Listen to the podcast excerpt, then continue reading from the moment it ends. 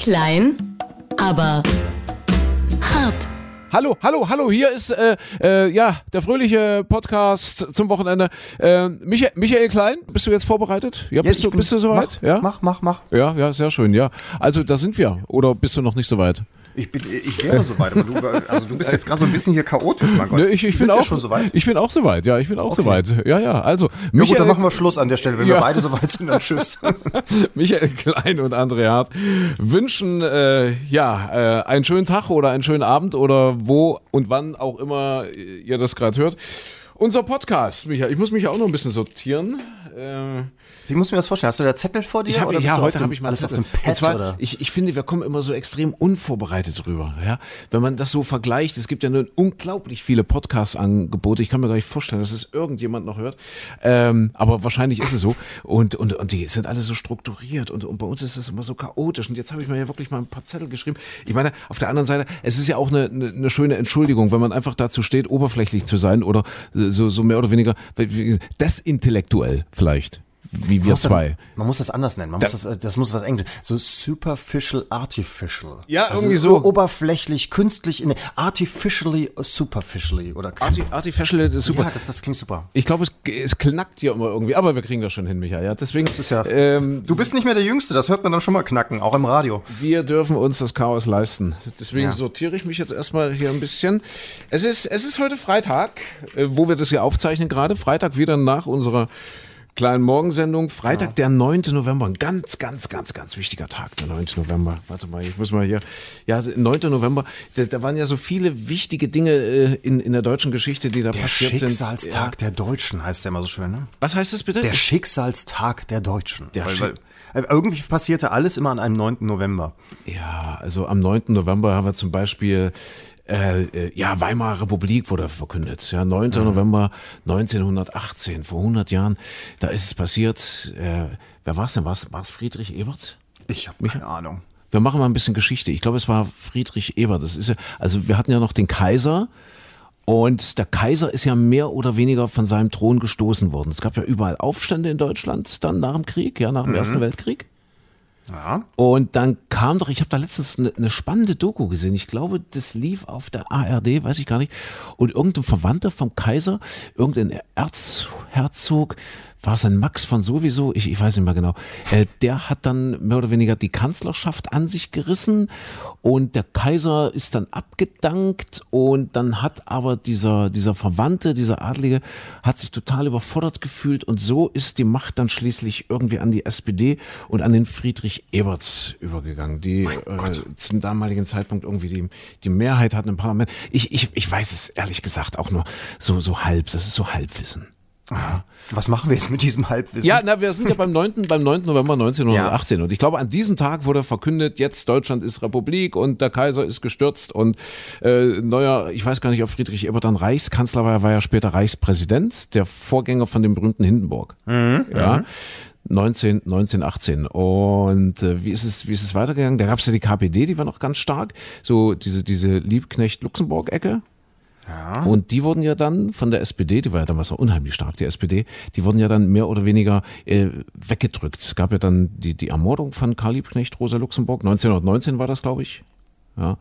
Das, das hing ja auch damit irgendwie zusammen und, und, und äh, Weimarer Republik war ja, war ja gerade erst im Sattel und dann äh, haben die Angst gehabt um die Existenz und deswegen sind, glaube ich, solche schlimmen Sachen passiert. Gab ja auch dort die, diese berühmte Münchner Räterepublik. Kannst du dich daran noch ja, erinnern? ja, ja. ja, ich war nicht dabei, aber Ja, wo, wo Also so ich bin gerade ein bisschen über mich selbst schockiert, weil alles mal irgendwann gehört, aber es ist Ich wollte sagen, eben, ich, ich plappere einfach los. Ich habe das alles in dieser in dieser Doku gesehen und äh, Münchner Räterepublik war ja so, so ein ganz ganz tolles Projekt. Da haben ja so Intellektuelle und und und Künstler und Dichter, so Erich Mühsam zum Beispiel war da einer der ganz großen äh, Protagonisten. Die haben ja da in München irgendwie die die die Macht übernommen und dann kam aber der Friedrich Ebert mit seinen Truppen aus Berlin und hat die alle platt gemacht und da gab es so, äh, ganz ganz schlimme Szenen und ganz ganz schlimmes Gemetzel und dann war auch in München die Ordnung wieder hergestellt und zwar so eine eine strenge Ordnung, dass dann aus aus aus dieser aus dieser äh, ja nationalen Ordnung aus dieser nationalen deutschen Ordnung Adolf Hitler hervorgehen konnte, der dann glaube ich auch an einem 9. November, hilf mir, war das war es 24 Irgendwann in der Ecke gab es ja dann diesen, diesen Putsch, diesen, diesen Luden. Oh Gott, das ist alles Halbwissen. Also ich, ich habe jetzt auch gerade gedacht, mein Gott, wir, wir, stammeln uns jetzt hier was zusammen. Ja, und meinst, meinst du, ist irgendjemand jetzt noch mit dabei? Können wir das, können wir das rausschneiden? Nee, wir lassen es einfach. Wir lassen es einfach. Dann, dann, dann, haben wir die, dann nächste Folge ist die Reichspogromnacht. Das war auch der, ja. 9., der, der 9. November 38. Mhm. Ganz, ganz schlimmes Kapitel. Und dann natürlich der 9. November 1989. Die friedliche Revolution. Mauerfall. Tag. Übrigens auch interessant, jetzt habe ich gerade jetzt gelesen, äh, hier die, die Witwe von Helmut Kohl, äh, die streitet sich ja darum, dass sie also die Akten von Helmut Kohl nicht freigeben will für die Stiftung, für die Forschung und so weiter, sondern sie möchte da auf jeden Fall mitreden, wie man Helmut Kohl in Erinnerung behält. Und sie ist dann auch zum Beispiel übrigens der Meinung, dass also damals äh, diese friedliche Revolution, die Menschen, die im Osten auf die Straßen gegangen sind, das wäre jetzt, also das soll man auch nicht überbewerten, weil äh, das wäre sowieso gekommen, weil Helmut Kohl hat das alles schon so vorbereitet vorbereitet. Also ah, ja. eigentlich wäre es Helmut Kohl gewesen und die Menschen, nee, die sollen sich jetzt mal auch nicht so wichtig nehmen. Also die Frau hat eine interessante Sichtweise auf die Geschichte. Aber es war doch David Hasselhoff, oder? Äh, ja, das ist ja das große Gerücht. eigentlich ist es bestimmt Roland Kaiser gewesen, aber David Hasselhoff hat ja hinterher, das sagt er ja selbst, hinterher hat er auf der Mauer gestanden und gesungen, aber nicht vorher. Ah ja, ah ja, ah ja. ja.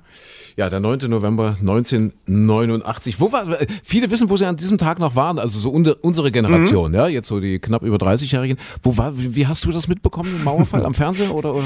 Ja, tatsächlich, ich, äh, im Westen aufgewachsen. Ich ja. hatte tatsächlich, äh, ich habe Geburtstag nachgefeiert. Also ich habe im Juni Geburtstag, habe aber mit meinen Freunden im November komischerweise dann nachgefeiert. Frag mich nicht mehr warum, ist ja also fünf Monate später totaler Schwachsinn. Aber tatsächlich war es so und dann irgendwann kam mein Vater rein und sagte, ihr müsst den Fernseher einschalten, ihr müsst den Fernseher einschalten und äh, der, der, kam ja aus Ostberlin, ist ja geboren, wo auch die halbe Verwandtschaft wohnte. Mhm. Und äh, dadurch hatten wir natürlich nochmal einen vielleicht einen anderen Bezug dazu als, als äh, viele andere Westdeutsche. Und äh, ja, deswegen weiß ich genau, es war an meiner Geburtstagsfeier. Siehst du? Siehst du? Und mhm. ich war ja direkt im Brennpunkt. Ich, ich, bin ja damals in Leipzig gewesen, bin ja in, in, Leipzig mehr oder weniger dann aufgewachsen. Also mein, mein, mein beginnendes Erwachsenenleben habe ich in Leipzig gestartet. Und da ist es ja dann auch bald passiert. Dieser, dieser 9. November 1918. Ich, ich, war, ich war auf einer Lesung. Ich war tatsächlich, ich habe ja damals Literaturstudent in Leipzig, ja. Und ich war tatsächlich bei einer, bei einer Dichterlesung. Volker Braun hieß der Mann. Kann ich mich noch genau erinnern. Volker Braun.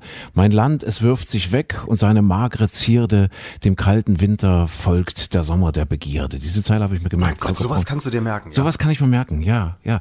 Das, das war die Zeit und ich bin, ich bin an diesem Tag mit der Linie 16. Ich habe in der Straße der deutsch-sowjetischen Freundschaft gewohnt. Stellt euch vor, solche Straßennamen hatten wir mal in Leipzig. Straße der deutsch-sowjetischen Freundschaft. Heute ist das, glaube ich, die Delitscher Straße. Hatte ich eine Studentenbude und bin dort mit der Linie 16, mit der Straßenbahnlinie 16 reingefahren ins Zentrum. An dem Tag, das war ein Donnerstag. Da, da, da war jetzt nicht so viel demomäßig. Ich meine, ein bisschen was los war ja immer zu der Zeit schon. Äh, logisch, wurde ja schon viel demonstriert und so weiter. Und ich bin dann eben zu dieser, zu dieser Lesung gegangen, Volker Braun. Und, und der las und dann diskutierte man dann miteinander, man kam ins Gespräch, so mit den Leuten.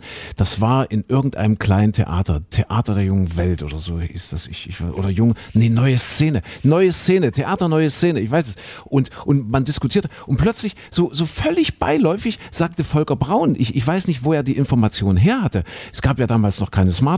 Völlig so nebenbei sagt er an diesem 9. November, das muss so abends, weiß nicht, um neun, viertel, halb zehn oder so gewesen sein, sagte er, irgendjemand äh, sagte, ja, und wenn dann vielleicht irgendwann die Grenzen offen sind und so weiter, dann könnten wir ja reisen. So, na, das, das ist doch schon passiert. Das ist doch gerade heute passiert. Das, das, ist doch, das ist doch der aktuelle Stand der Dinge. Ich weiß nicht, wo der das her wusste, dieser Volker Braun. Und dann guckten sich dort alle an im Publikum, das weiß ich, waren ja alles so Studenten wie ich und konnten das gar nicht fassen. Und ich bin dann anschließend, äh, äh, bin ich dort hoch, bin dann in die, in die berühmte Kneipe Pfeffermühle. Gibt's, gibt's heute noch. Ich glaube, es ist heute auch nicht mehr öffentlich. Das ist Pfeffermühle vom Kabarett, vom, vom berühmten Leipziger Kabarett mhm. Pfeffermühle, war das so quasi der Club, der angeschlossene Club. Wenn du also in die Pfeffermühle gegangen bist, äh, konntest du anschließend dort ein Bier trinken. Ja, äh, und das war so halb öffentlich und man musste jemanden kennen, wenn man nicht dort in einer dieser Vorführungen war, um dort reinzukommen. Man musste klopfen und da kam dann so eine Art Türsteher. Das war aber eben äh, nicht wie heute Türsteher hier irgendwie so mit mit mit Stirnacken oder so. Das war dann eher ein, ein Türsteher so mit mit Nickelbrille und er hat geguckt, ob irgendwie dein Gesicht bekannt ist und dann durftest du dort rein in die Pfeffermühle. Und ich habe damals schon zu den Auserwählten, zu den Privilegierten gehört, die da rein durften. Und dann haben wir dort in dieser Pfeffermühle, weiß ich noch, über, über den Fall der Mauer gesprochen, über die Maueröffnung. 9. November 89, weiß ich noch wie heute. Aber gut, dass sich seitdem so vieles geändert hat, ne? Also, dass das vieles ja sehr, sehr viel offener geworden ist, äh, die, die, die das Land anders. Offener, ja, aber, wie er sagt, ja. Ja, genau, aber mhm. zum Beispiel, du hättest auch damals ein Problem gehabt. Also, äh, ich habe es gerade mal versucht, ich habe das deswegen habe ich gerade nebenbei getippt. Ich habe mal versucht, für dich jetzt ein, ein, Konto bei Amazon oder Netflix anzulegen, aber mit der Straße der deutsch-sowjetischen Freundschaft wärst du nirgendwo angekommen. Das passt nirgendwo mehr rein. Wirklich? Einfach weil es zu lang ist? Oder? Ja, aber hast du damals Post bekommen? Haben dir Leute wirklich da drauf geschrieben, André Hart, Straße der deutsch-sowjetischen ja. Freundschaft? Das, ist, das geht doch auf keine Postkarte. Jetzt kommt ja der Wessi wieder durch. Äh, wir im Osten haben das ja abgekürzt und zwar mit Straße der DSF.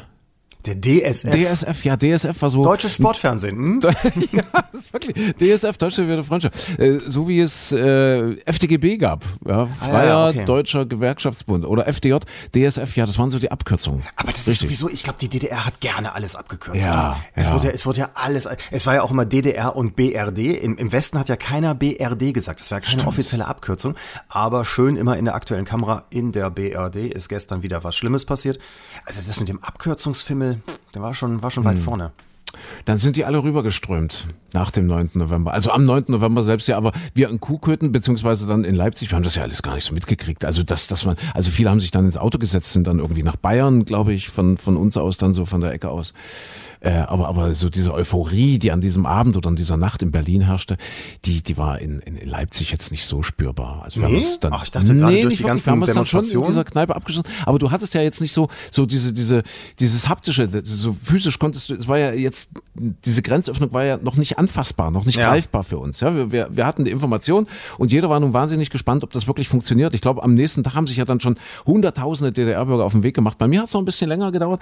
Ich, ich weiß auch noch den Tag ganz genau, äh, und das, das, das, ich glaube, wir haben auch in der Sendung öfter schon drüber gesprochen. Es war der 21. November, dass ich zum ersten Mal dann in, in den Westen gegangen bin, also nach mhm. West-Berlin tatsächlich. Ich bin mit dem Zug, ich bin mit der Deutschen Reichsbahn äh, von Leipzig nach Berlin gefahren und ähm, habe dort äh, dann tatsächlich am Brandenburger Tor, ja, ich meine, es war am Brandenburger Tor, zum ersten Mal die Grenze überschreiten dürfen. Und der 21. November weiß ich deshalb so genau, weil, wie gesagt, damals Literaturstudent, das war der Tag, an dem sich Heinrich von Kleist irgendwann 200 Jahre vorher am Wannsee erschossen hat. Gott, Heinrich von Kleist. Irre, oder? Wie ich mal, wie ich mal drauf war, wie ich mal getickt habe. Und das war, das war für mich so ein, so ein Anlass zu sagen, heute fährst du dahin, ja, also an diesem 21. November, um so an diesem Todestag dort an, an diese Stelle zu gehen. Da sieht man nicht mehr viel. Da steht, äh, wenn ich mich jetzt richtig erinnere, ein kleiner Gedenkstein oder so. Weiß nicht, wie es jetzt aussieht. Ich war nie wieder da. Und da bin ich dann wirklich an diesem 21. November 1989 unter abenteuerlichsten Umständen noch nie Westbus gefahren. Ja, noch, noch nie mhm. irgendwie mhm. dort U-Bahn, erstmal was weiß ich.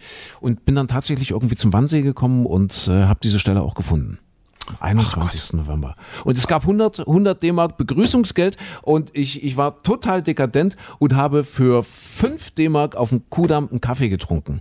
Ach du meine Güte. Im Freien, ja, ja, da, da war, weiß ich noch, also, also das Wetter war nicht so doll, das weiß ich, aber es waren trotzdem irgendwie vor dem einen oder anderen Café standen Tische, Stühle draußen und ich habe wirklich vorm Kudamm einen Kaffee getrunken für 5 D-Mark und ich fand das damals so herrlich dekadent, weil wir haben ja immer so diese Umrechnungskurse noch im Kopf gehabt. Also 5 D-Mark, äh, D-Mark war, war glaube ich, Umtauschkurs 1 zu 10, also du hast für, für eine D-Mark 10 DDR-Mark bekommen und das heißt 5 D-Mark waren 50 DDR-Mark und das war, ich schwör's dir, der erste Kaffee in meinem ganzen Leben und glaube auch der letzte, der mich 50 DDR-Mark gekostet hat.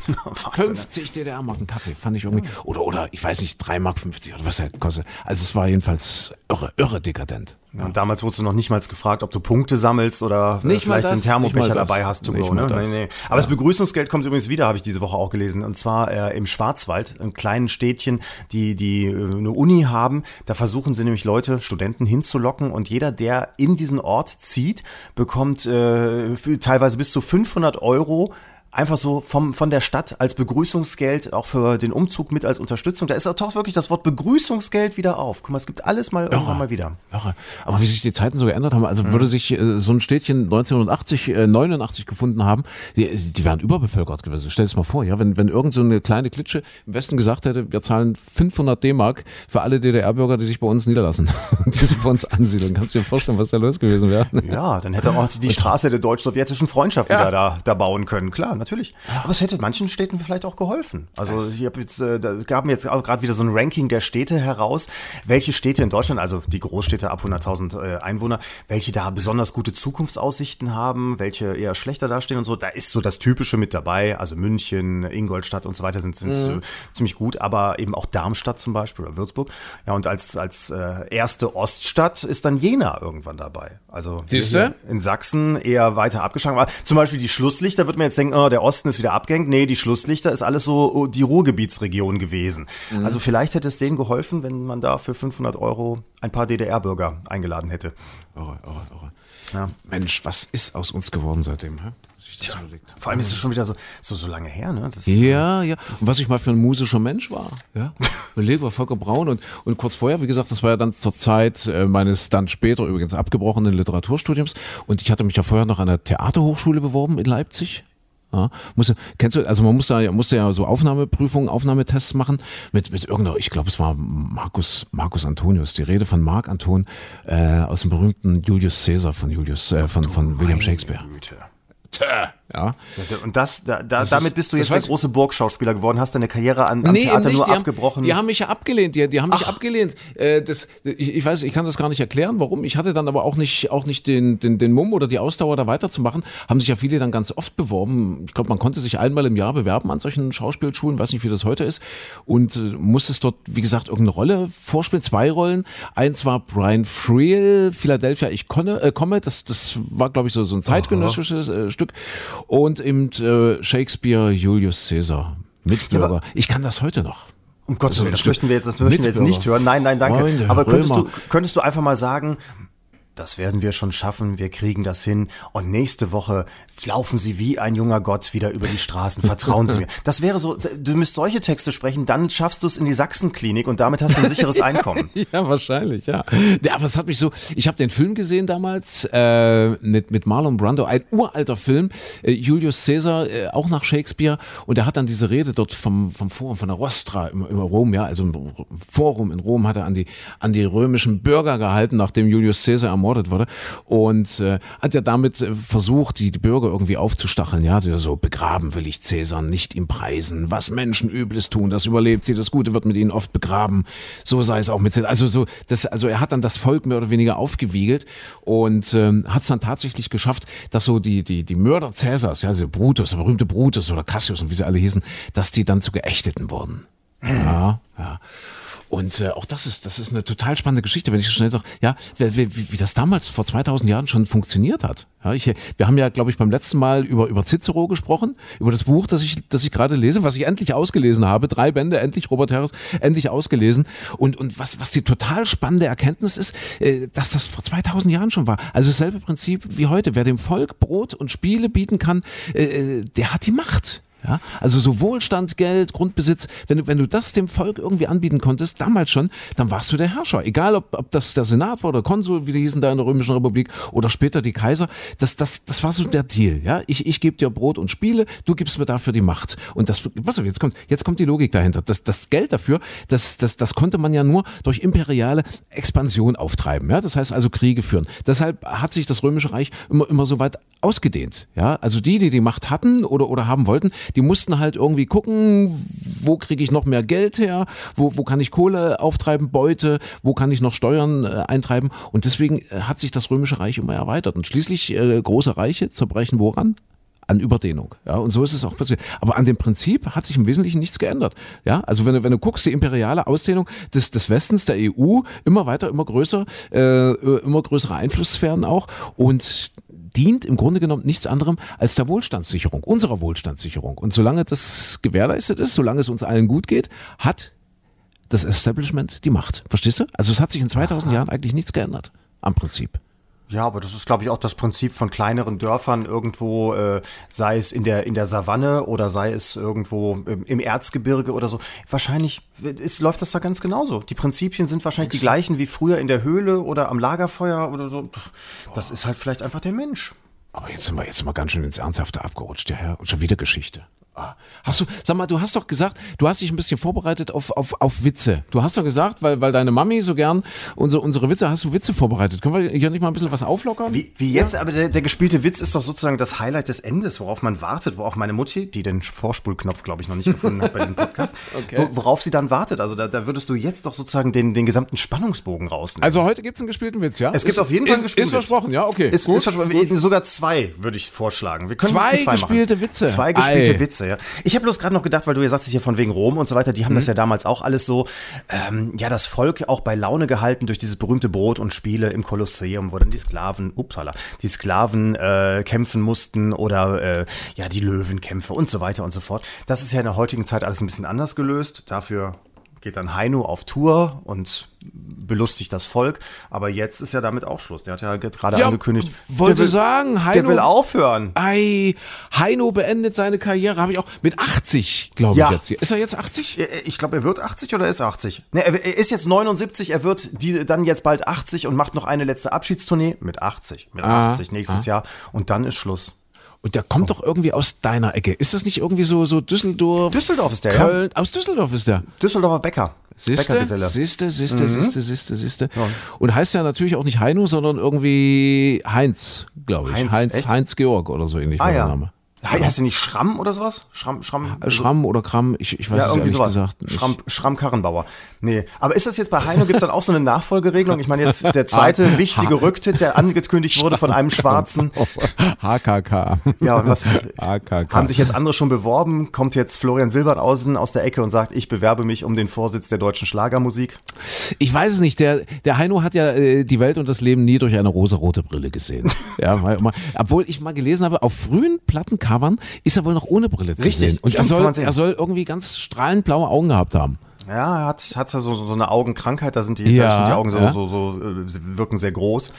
Aber tatsächlich, der hat riesige Augen gehabt, ja. Riesige Augen. Und dann, mhm. äh, das hatte ich auch mal gelesen, ich glaube, Miss Austria, die Hannelore, das war mal eine ganz hübsche. Die Hannelore, äh, die hat er in Kitzbühel kennengelernt. Das hatte ich mal irgendwo gesehen, in der Gala. Ich lese ja beim Friseur mal die Gala oder, oder Bunte, da stand das mal drin, dass er die Hannelore bei der Wahl zur Miss Austria kennengelernt hat. Und das muss ja inzwischen auch schon 40, 50, 60, 70 Jahre her sein.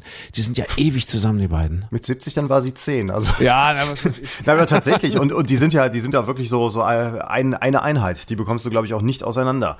Mhm. Da ist der mhm. Heino und seine Hannelore die halten zusammen. Die halten zusammen. Der hat ja, hat ja auch mal irgendwie, äh, naja, sich so ein bisschen in die rechte Ecke schieben lassen müssen, so wegen, wegen, wegen der Sachen. Er hat ja so, ja, äh, keine Ahnung, Olo schöner Westerwald und so. Also Sachen gesungen, die die Wehrmacht auch gesungen. Also so dieses klassische deutsche Volkslied, aber eben schon zum Teil eingefärbt. Da gab's ja mal, gab's ja mal eine schlimme Sache. Jan Dillet, glaube ich, hatte ihn mal, hatte ihn mal als Nazi äh, betitelt. War es ja. Jan Dillet? Ja, weiß ich gar nicht. Ich weiß, aber es war jetzt vor ein paar Wochen tatsächlich kam es auch nochmal hoch. Und, und dann, dann gab es ja irgendwie, musste, gab es eine einstweilige Verfügung. Irgendwie, also, äh, keine Ahnung, ich weiß es, weiß es auch nicht genau. Mein Gott, vor Der hat lange Zeit auch Wahlkampf für die SPD gemacht, ne? Also Trotzdem, ja. Eher ein roter. Mhm. mhm. Äh, hat er eine Perücke oder nicht? Was ich, denkst du? Ich denke mal, bei den Haaren heutzutage wird das eine Perücke sein. Also eine Perücke sein, mit 80 ja, Jahren dieses, dieses schlohblonde Haar, das sonst nur ein Dreijähriger tragen kann. Also glaube ich nicht. Aber jetzt überleg mal, der, der, der hat früher wirklich, ist der rumgezogen und hat massiv Wahlkampf für die SPD gemacht. Das haben, glaube ich, auch andere getan. In den 70er Jahren war das wesentlich häufiger der Fall, dass, dass Prominente sich da auch so vor Parteien gestellt haben. So im Prinzip ein bisschen wie in den USA jetzt. Wir haben ja die Midterm-Wahlen diese Woche gehabt und, und äh, viele Prominente, Taylor Swift und so weiter, haben ganz klar gesagt, hier, ich wähle nicht den Trump, ich bin bei den anderen zugange. Das ist interessant, dass diese Verhältnisse so anders sind in den USA als bei uns hier in Deutschland, ne? wo man ja öffentlich eigentlich nicht also ich weiß von kaum jemandem, was er, was er wirklich äh, gewählt hat zum Beispiel. Ja, aber, aber weil du es gerade sagst, Roland Kaiser zum Beispiel hat sich ja auch auf die Bühne gestellt und ganz offen Position bezogen für Gerhard Schröder oder so. Ja, ja aber es ist auch schon ein paar Jährchen her, ne? Bezieht ja heute auch immer noch Offenstellung gegen Pegida zum Beispiel, also ist da, ist da wirklich ganz knallhart, verfolgt er seine Linie und, und, und steht auch dazu, Roland Kaiser. Der ja übrigens, das hatten wir in dieser Woche gelernt, äh, Rammstein, Rammstein, das finde ich ja total spannend, Rammstein-Konzerte, äh, innerhalb von einer Stunde ausverkauft oder von einer halben Stunde ausverkauft. Hast du es mitbekommen? Ja, so kurz irgendwo gesehen, ja. Irre, irre, irre, irre. Äh, richtige Stadionkonzerte zum Teil ruckzuck ausverkauft, Rammstein. Wir haben äh, ernsthaft überlegt, kann man das morgen spielen im Radio? Kann man, kann man Rammstein früh im Radio spielen? Oder würden selbst Rammstein-Fans sagen, das ist jetzt, äh, ja, irgendwie, pff, nee, wollen wir nicht, wir wollen die eigentlich auf der Bühne sehen. Gute Frage. Also ich bin ja. kein Rammstein-Fan. Ich würde morgens früh auch einen leichten Herzinfarkt kriegen, wenn das plötzlich ah, aus meinem ah. Küchenradio plärrt. Ja, probier's mal aus. Mal gucken, was dann übermorgen noch da ist. Weiß es nicht. Und wir hatten ja in dieser Woche gelernt, dass Till Lindemann äh, ganz großer Roland Kaiser-Fan ist. Also hier der, der musste für alle, die nicht weißt Rammstein sind, der, der Rammstein, äh, Rammstein. Ja. Chorsänger vorne. Ja, ja genau. Ja. Und Micha Klein hatte so schön angefangen zu, singen, zu singen, Entschuldigung. Ja, ich, ich finde die, dieses, dieses Verbinden von Stilelementen ist doch, das, das, da sind wir wieder bei Heino, der hat das ja auch gemacht, der hatte ja, hier äh, auch so, so äh, Tote Hosen und was weiß ich alles gesungen. Äh, das wäre ja vielleicht dann das nächste für Rammstein oder Roland Kaiser, sich gegenseitig die Lieder wegzumopsen. Wäre eine mhm. schöne Idee. Mhm. Also man erzählt sich tatsächlich, dass bei Till Lindemann, wenn, wenn der jetzt eine Geburtstagsfeier macht oder so, dass da tatsächlich äh, Roland Kaiser läuft. Und er dann vielleicht das auch mitsingt. Ja, aber warum? Manchmal möchte schon mit dir. Ja, aber warum hm. auch nicht, mein Gott? Diese harten Jungs auf der Bühne. Man, ach, man weiß es doch von vielen anderen auch. Ein, hier ein Terminator ist doch in Wirklichkeit auch ein, nur ein Mann, der auch einmal weinen möchte. Und ja, so klar. ist es bei Rammstein wahrscheinlich auch. Und du meinst, Till Lindemann geht, geht mit Quietschentchen in die Wanne? Im, Im, besten Fall ja. ich hoffe nicht, dass er, dass er schlimmere Sachen in die Badewanne mitnimmt. Ja, Heino. Äh, Amerika, du hast es, du hast es gesagt, äh, großes Thema in dieser Woche, die äh, Kongresswahlen, die, die genau. Midterms. Die Midterms. Jetzt, jetzt, wissen wir endlich auch mal alle, was Senat und Repräsentantenhaus sind. Das haben wir jetzt mal auch mal gelernt in schönen Grafiken und so. Na, es ist, ist schon spannend, was da drüben abgeht, ne? Hoppala, stirbst du gerade? Ja, ich habe ich hab nur mal gewusst. Es ist so, na, nach der Sendung, es ist so, so ein Stress. Weißt du, weißt du gerade fünf Stunden Sendung, jetzt zschipp, zack, das Studio gewechselt und äh, jetzt Podcast. Ich, ich bin noch gar nicht dazu gekommen, irgendwie mal noch einen Kaffee zwischendurch zu trinken oder mal pullern zu gehen oder so. Ach, ja. das ist ja so ein, so dein ein Stress. Leben, dein Leben ist eines der härtesten, das ich kenne. Ach, ich sagte, ich sagte, ich kriege ja nicht mal ein Glas Wasser hergestellt. Aber Ach, das, das, das, das müssen wir uns noch verdienen, Micha. Das müssen wir uns verdienen, wenn wir weiter so oberflächlich bleiben, äh, wie ich vorhin gesagt habe, eher so, so, so äh, desintellektuell und desinteressiert vielleicht oft auch, äh, dann, dann kriegen wir das nie hin mit dem Wasser. Ja, das hast du ja, jetzt ja versucht schon, also ja. hier, indem du Cicero und, und Kant und was weiß ich alles zitierst, hast du das versucht ja schon, schon rauszuholen. Irgendwie. Ja, aber alles so Halbwissen. Ja, das ist so. Halbwissen. Hm. Amerika ist gespalten, tatsächlich. Man, man hat ja so ein bisschen äh, immer dieses Vorurteil, es, es gibt zwei Amerikas oder, oder zwei Sorten von Menschen. Ja? Also die eine Hälfte, die lebt irgendwie auf dem Land oder, oder in Kleinstädten, trägt karierte Hemden, trägt natürlich eine Waffe, logisch, ist fest davon überzeugt, dass der liebe Gott jeden bestraft, der nicht an den lieben Gott glaubt. Ne? Das genau. ist so, das, sind das die Roten, also die Roten, wenn ich, wenn ich sage die Roten, die Republikaner sind, glaube ich, rot, oder? Also das, richtig, genau, das sind die Roten. Die, die Blauen hatten ja auf die blaue Welle gehofft, die Demokraten. Ja, das ja. hat ja nur so teilweise geklappt. Ja, ja, ja. Aber also, also genau, das ist, also das ist die, die, die eine Hälfte, ja, so diese, diese, diese Landeier oder, oder diese Kleinstädter. Mhm. Und dann die andere, die Blauen, das sind ja so die urbanen, aufgeschlossen, gebildeten, belesenen Großstädter, tolerant, äh, die auch ganz gerne mal einen Joint rauchen oder so, ja. Und, und, und das ist ist, das ist eher so die, die blaue Fraktion. Richtig. Ja. Aber interessant auch, dass es wirklich ja so gespalten ist, weil es nur diese beiden großen Parteien gibt. Und, ja. und äh, aber sich interessanterweise die Amerikaner ja auch viel öffentlicher oftmals positionieren. Da hast du dann, hast du dann irgendwo auf den Häusern Plakate und du läufst durch die Straße durch und weißt ganz genau, ach guck mal, da wohnt ein Demokratenwähler, da wohnt ein Republikanerwähler und so hast du natürlich äh, auch immer die Möglichkeit, dich mit irgendjemandem zu streiten. Ich stelle mir immer vor, bei uns zum Beispiel, da weißt du ja nicht. Also du, du, du, mein Gott, ich habe noch nie gesehen, dass irgendjemand sein Haus mit einer SPD-Fahne oder mhm. mit einer CDU-Fahne plakatiert. Und zum anderen, selbst wenn, könnte man ja noch sagen, naja, okay, das ist so, ja, alles ist ja, die Unterschiede sind zwar vorhanden, aber so riesig groß ist es ja nicht. Also da ist ja wirklich nur noch schwarz oder weiß, Demokrat oder Republikaner. Und bei uns, äh, ich sag mal, alles, was, was jetzt nicht gerade vielleicht die Linke heißt oder AfD oder, mhm. oder noch weiter ab davon, ist ja so in dem Spektrum, wo ich sagen kann, ach, mein Nachbar wählt FDP, na gut, muss es auch geben, kann ich mit leben oder Grün. Das ist ja alles so akzeptiert. Und stell dir mal vor, äh, bei uns wäre alles total bunt, wenn man es so plakatieren würde, wie die Amerikaner das machen. Das ist ja, da finde ich schon, schon äh, ja, sehr erstaunlich, dass man das so nach außen trägt und gleichzeitig das Land natürlich dann dadurch auch noch weiter gespalten ist. Mhm. Obwohl, obwohl die Insider, ich, ich, kann's, ich kann nicht mitreden. Ich weiß es wirklich nicht. Ich war drei, vier Mal in New York. Das war aber auch meine, meine einzige USA-Erfahrung. Äh, weiß nicht, was, was, du ja schon gesehen hast. Also ich war nie auf dem Land. Nur mal, nur mal so ganz kurz. Ah, das ist übrigens hier, hier nochmal Geheimtipp. Äh, äh, von New York aus äh, setzt man sich dann in so einen Zug in, in, in so einen Vorstadtzug, fährt man irgendwie von der Central Station und kann direkt nach äh, äh, ähm, Long Island. Wie heißt das? Ähm, ja, Long Island. Äh, ja, nach Long Montauk. Island heißt, glaube ich, Long Island. Long ja. Island heißt Long Island, da wo der berühmte Long Island Tea herkommt. Und man fährt direkt mit dem Zug, das dauert na, bestimmt zwei, zweieinhalb Stunden, bis an die Spitze. Dann kommt man nach Montauk und dort steht ein Leuchtturm und dann kann man aufs Meer gucken und dort sieht man die Seehunde. Und das ist eine total schöne Ecke. Man fährt ja da so durch die Hamptons durch und so weiter und so fort. Und das ist wunderschön. Das sieht aus wie Ostsee, vielleicht noch, noch ein Ticken, ja, ja, noch ein bisschen anders, aber es hat durchaus so, so ein bisschen den Touch. Und da ist es ganz, ganz toll. Und da versteht man, warum die New Yorker ihr New York so lieben, weil äh, niemand so aus der Ferne äh, identifiziert ja New York mit einer Küstenstadt. Aber das ist ja, das ist ja Atlantik, das ist ja Meer, das ist ja, äh, also, also wirklich äh, so, so vom Eindruck her, hast du dort in Mon Montauk einfach das Gefühl, boah, ich bin am Ende der Welt. Und siehst mhm. dann aber auf, auf diese Großstadt dort, das ist, das ist total spannend. Das ist, nochmal, hier Achtung, intellektuell Montauk, äh, Max Frisch, tolles Buch, Montauk, kann ich sehr empfehlen. Alterner Schriftsteller lernt äh, auf einer Lesetour in New York eine junge Lektorin kennen und mit der fährt er nach Montauk und so weiter. Sehr spannend. Montauk, Max Frisch, Lesetipp oh, heute. Okay. ja, aber nee, auch in, schön. aber auch in der Buch. Ecke sind sie ja dann auch alle eher so äh, liberal-demokratisch eingestellt. Ne? Das ist New York prinzipiell ja und, und, total freundliche Menschen. Also das bedient jetzt wieder das, das Klischee, wenn du dort stehen bleibst auf der Straße und irgendwie suchend ausguckst, da kommt sofort jemand und fragt dich, ob, ob du helfen kannst. In den Clubs, wo wir waren, alles total sympathische, entspannte, tiefenentspannte Menschen, locker, sicherlich sehr oberflächlich, auch so ein Klischee, wie man das so kennt von, von den Amis. Aber dort hast du überhaupt nichts äh, Konservatives, da hast du auch nie so, so eine Idee davon bekommen, dass jemand da vielleicht gleich die Waffe rauszieht oder so. Überhaupt nichts. Das waren alles ganz, ganz, ganz, ganz tolle Menschen. Aber es heißt ja, die, so die Insider, die so äh, ein bisschen besser kennen, dass, dass die, die, diese, diese eine, diese konservative Ecke und eben die demokratische Ecke, dass sie trotzdem alle viel, viel größere Schnittmengen haben, als wir uns das hier in Europa, in Deutschland vorstellen können. Dass so am Ende die, die Schnittmengen eben doch riesig sind, dass man sich das vorstellen muss, die Amerikaner wie eine große Pizza, hast du auf der einen Seite Salami, auf der anderen Seite Schinken, aber am Ende bleibt's eben doch eine große Pizza und so in den Grundsätzen grundsätzlichen Dingen äh, stimmen die eben doch weitestgehend überein.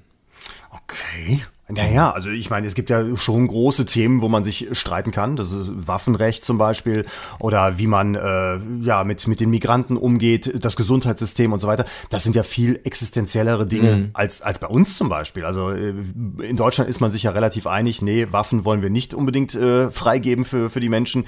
Beim Gesundheitssystem, da gibt's natürlich äh, gewisse Unterschiede, aber wir alle haben die Sicherheit, wenn was passieren sollte, werde ich nicht in einem Krankenhaus sitzen mhm. und es behandelt mich keiner. Also da ist ja, ich sag mal, der gesellschaftliche Konsens noch ein bisschen größer als in den USA, quer über alle Parteien hinweg. Ja, ja.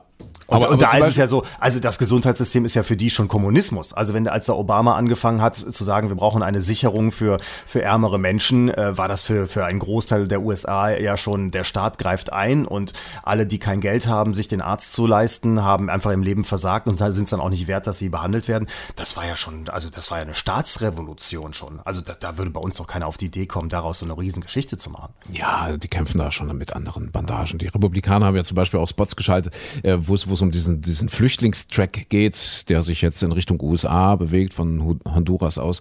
Und da war ja dann die Rede in diesen Spots von Invasion und jetzt mhm. kommen die Außerirdischen und wir werden überrannt und wir werden platt gemacht und äh, Amerika wird nie wieder das sein, was es mal war. Wenn ihr die Demokraten wählt, dann gebt ihr euer Land auf. Und also so, die, die kämpfen da schon mit harten Bandagen. Ja, Aber am Ende, was mich wieder sehr traurig macht, Putin finden sie alle scheiße. Ja. Hat vielleicht seinen also. Grund. Äh, aber äh, interessant finde ich aber bei der Geschichte, auch wenn man jetzt mal über äh, die, die, die Migranten nachdenkt, da ist, sind die USA einfach ein anderes Land. Das, die haben einfach Millionen Menschen im Land, die, mhm. die nicht registriert sind, die eigentlich nicht arbeiten dürfen, die jederzeit abgeschoben werden können, die aber schon in der zweiten Generation im Land sind. Das ist, das sind einfach andere Verhältnisse. Die, die leben in einem komplett anderen Staatsgefüge als bei uns. Und äh, das ist über, über 20, 30, 40 Jahre völlig normal normal gewesen, dass man das ausnutzen kann, dass man sagt, na jemand, der aus Honduras früher in die USA gekommen ist, der wird halt zeitlebens als billige Arbeitskraft im Hotel oder als äh, Kindermädchen oder sonst was benutzt. Das war für die USA völlig normal. Mhm. Und jetzt sollen die rausgeschmissen werden oder, oder was passiert? Ja, es gibt ja diese, diese Dreamer-Initiative. Ja. Also Dreamer sind ja die, die Kinder, die Nachfahren, die in den USA geboren wurden, äh, die einfach äh, ja, nie was anderes erlebt haben und dann plötzlich rausgeschmissen werden sollten. Dann hieß dann, ich glaube, unter Obama wurde das dann durchgesetzt, dass die zumindest geschützt sind. Das sollte ja wieder zurückgedreht werden. Also, das sind ja viele Sachen, die sind für uns kaum nachzuvollziehen, weil das für uns so weit weg ist von, von unserer Lebenswelt, äh, von unserem Gesetzessystem auch, dass, dass, dass, dass man die USA einfach als Land auch überhaupt nicht verstehen kann. Was hast denn du für USA-Erfahrung? Warst du, du warst auch schon da, Chicago? Ich war einmal da. Ich, war- ich, Einmal, war, ich war nur in Chicago und Ja. das ist natürlich auch eine Großstadt. Äh, Da geht es wahrscheinlich ähnlich wie in New York zu, vielleicht ein bisschen abgemilderter. Die sind auch äh, natürlich die meisten da eher liberal eingestellt.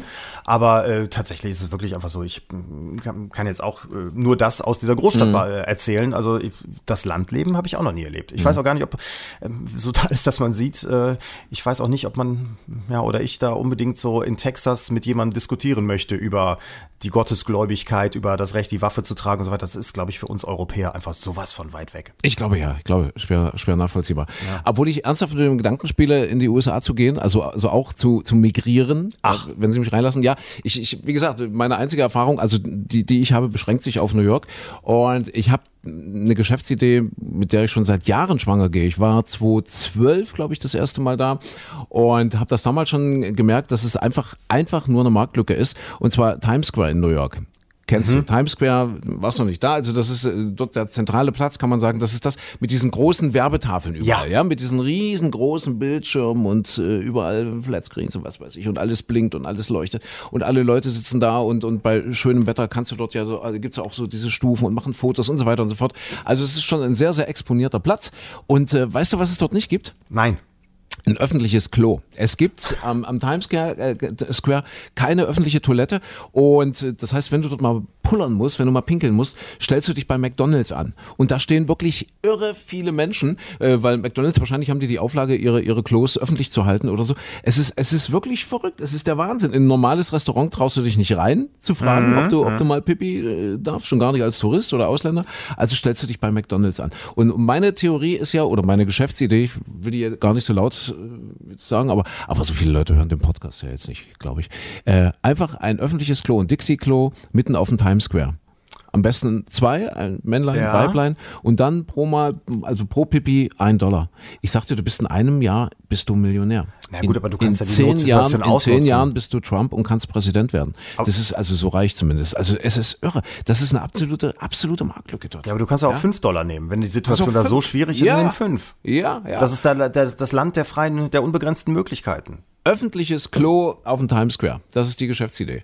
Aber würde wahrscheinlich auch noch an, an äh, anderen touristischen Plätzen ganz gut funktionieren. oder? Vom Petersdom vielleicht zum Beispiel. Oder. Wahrscheinlich auch. Ja, also Weiß ich nicht, da musste ich noch nie. da war ich auch noch nie. Also ich habe ich hab noch nichts gesehen von der Welt. Ja, aber, aber gut, du hör mal, also da musst du dein Glück. Geh mal zur Höhle des Löwen vielleicht, in diese Vox-Sendung. Stell die Idee mal davor, mal gucken, ob jemand in dich investiert. Ja, Herr Maschmeyer ist bestimmt begeistert. Der macht jeden Scheiß mit. Carsten Maschmeyer. so, Michael, können wir nicht mal über was Schönes reden, über was Lustiges, über was Fröhliches? Irgendwie, Was du Fröhliches? Hast ja gesagt, du, hast, du hast Witze vorbereitet. Ja, hier. du willst, du willst den Ja. gespielten Witz? Wollen wir jetzt schon gespielten Witz? Nein, also, also ich finde, es, es geht ja vorwärts. Also es ist ja, Ja. in der Welt, es, es tut sich ja einiges. Samsung hat jetzt zum Beispiel ein Handy vorgestellt, das Ah, man zusammenfalten. faltbar, faltbar, ja. irre, oder? Das faltest du in die Hosentasche. Dann hast du so ein Handy so in der normalen Größe, wie wir es kennen. Und wenn du mal ein bisschen was Größeres gucken willst, Urlaubsfotos zeigen willst, dann faltest du es auseinander. Das ist doch groß, das ist doch Science Fiction, das ist doch super. Habe ich gestern gesehen in Nachrichten, stimmt. Ja, auseinanderfallen. Und die anderen sind jetzt wahrscheinlich stinksauer, dass Samsung das hat. Das hat, das haben doch irgendwelche Studenten sogar entwickelt, meine ich. Ich glaube, glaube, es ist irgendeine Uni. Also die haben zumindest äh, den Anschub gegeben, den Anschluss gegeben. Ich finde das genial. Das könnte die Zukunft sein. Jetzt, ich denke mal, dass jetzt alle ganz, ganz schnell nachziehen. Aber tatsächlich, die haben das gestern äh, veröffentlicht, oder? Also es Aber ist sie haben da. sie haben's so, so präsentiert. Ja. Das war aber sehr spannend. Sie haben es eigentlich im Dunkeln präsentiert, damit man bloß nicht sieht, wie das Ding wirklich aussieht, sondern du sahst nur das leuchtende Display, den leuchtenden Bildschirm. Das war so ein bisschen Geheimniskrämerei. Mhm. Aber das, das ist natürlich, das, das stellt uns natürlich auch wieder für, für, für ganz neue Herausforderungen. Du hast das in der Hosentasche, das wabbelt da so ein bisschen rum und, und lässt sich falten und so weiter. Weißt du, und hinterher ist es irgendwie weg. Hast du dein, suchst du dein Handy, hast du aus Versehen die Nase mit abgeputzt. Das, mit, so, mit so einem Labberding kann ja alles passieren jetzt in Zukunft. Ja, Handysuchen ist, ist sehr spannend. Es gibt Handysuchhunde, habe ich gelernt in dieser Woche. Aha. Und zwar äh, kleiner Skandal, der sich da gerade äh, in Sachsen wieder abspielt. Und zwar gibt's ja dort die freie Kameradschaft. Die äh, sind angeklagt, weil die halt Ausländer gejagt haben und verprügelt haben und ach was weiß ich alles. Und, und der Anführer dieser Truppe äh, hat im Gefängnis irgendwie, keine Ahnung, äh, regen Internetverkehr gehabt, hat man jetzt irgendwie rausgefunden und hatte dann doch irgendwie ein Handy und ein Tablet und was weiß ich. Mhm. Und da habe ich gestern den, den sächsischen Justizminister gehört, der gesagt hat, normalerweise äh, haben wir ja Handyschnüffelhunde die oh, Handys erschnüffeln. Wie geht im, das denn? Im Justizvollzug. Ja, weiß ich auch nicht, wie das, also, ja, die, die können Handys riechen. Ist aber die, wahrscheinlich riechen die nur, äh, wie es dann früher so war, E und, und 3G, aber, aber nicht LTE. Das, das riechen die noch nicht. Weiß ich nicht, keine Ahnung. Ja, jedenfalls Riesenskandal, Justizskandal. Der, der konnte dort irgendwie ein halbes Jahr lang völlig falsch, konnte, konnte auch Nachrichten verschicken, was weiß ich. Jetzt ist noch rausgekommen, dass er mit einer Schöffin, also mit einer Schöffin, die an diesem Prozess beteiligt ist, ein Verhältnis hatte, der Hauptangeklagte. Also das ist schon alles verrückt. Alle zehn Sekunden verliebt sich ein Knacki in eine Schöffin. Das ist völlig normal. Völlig normal. Ja. ja.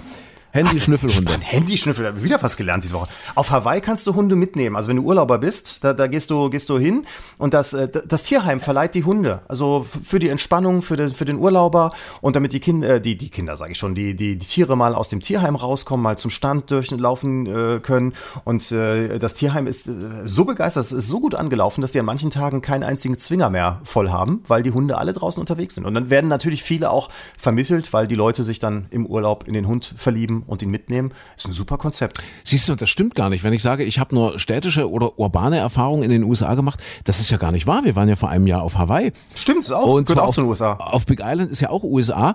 Und tatsächlich, dort ist ja alles ländlich. Also mhm. jetzt direkt, also, also zumindest auf dieser Insel dort auf Big Island hast du jetzt keine Großstadt, da hast du zwei, ja, größere Kleinstädte, sage ich mal, was so die Hauptorte sind.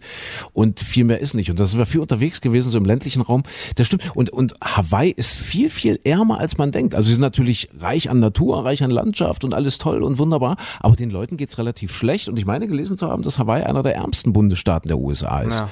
Und tatsächlich, gut, sind wir eben leider nicht so viel mit, mit Leuten in Kontakt gekommen. Da hätte ich mal nachfragen können, wie das ist. So. Hättest du da deine Idee mit, dem, mit der Dixie-Toilette, hättest du die da äh, irgendwie unterbringen können? Rechnet sich auf Hawaii nicht, nee, ja. rechnet sich nicht. Nee, was, trotz, was ich ja, äh, für mich mein, meine, äh, meine Errungenschaft der Woche übrigens, wenn wir jetzt hier gerade wieder beim Thema ähm, äh, Entsorgung sind sozusagen, äh, ich habe jetzt im Supermarkt entdeckt, es gibt jetzt auch in Deutschland, in Frankreich habe ich das vor Jahren schon gesehen, in Deutschland endlich das Toilettenpapier ohne diesen Pappwickelkern. Kennst mhm. du das schon? Micha? Ja? Ja, bist du, äh, entschuldige, du warst, was, Papp, ohne, ohne, ohne Papp, Papp, ohne diese Pappe in der Mitte. Ja. Kennst du, kennst, äh, die haben wirklich, das ist nur, nur noch, du musst hinter dich diese Pappe wegschmeißen, du hast auf der, es ist viel mehr Papier drauf, du musst nicht so oft wechseln, du musst vor allem nicht so viel schleppen. Also statt acht Rollen zu schleppen, so ein riesiges Paket, brauchst du nur noch vier. Das ist eine Errungenschaft der Menschheit, oder? Das Toilettenpapier ohne diese Pappe da drin.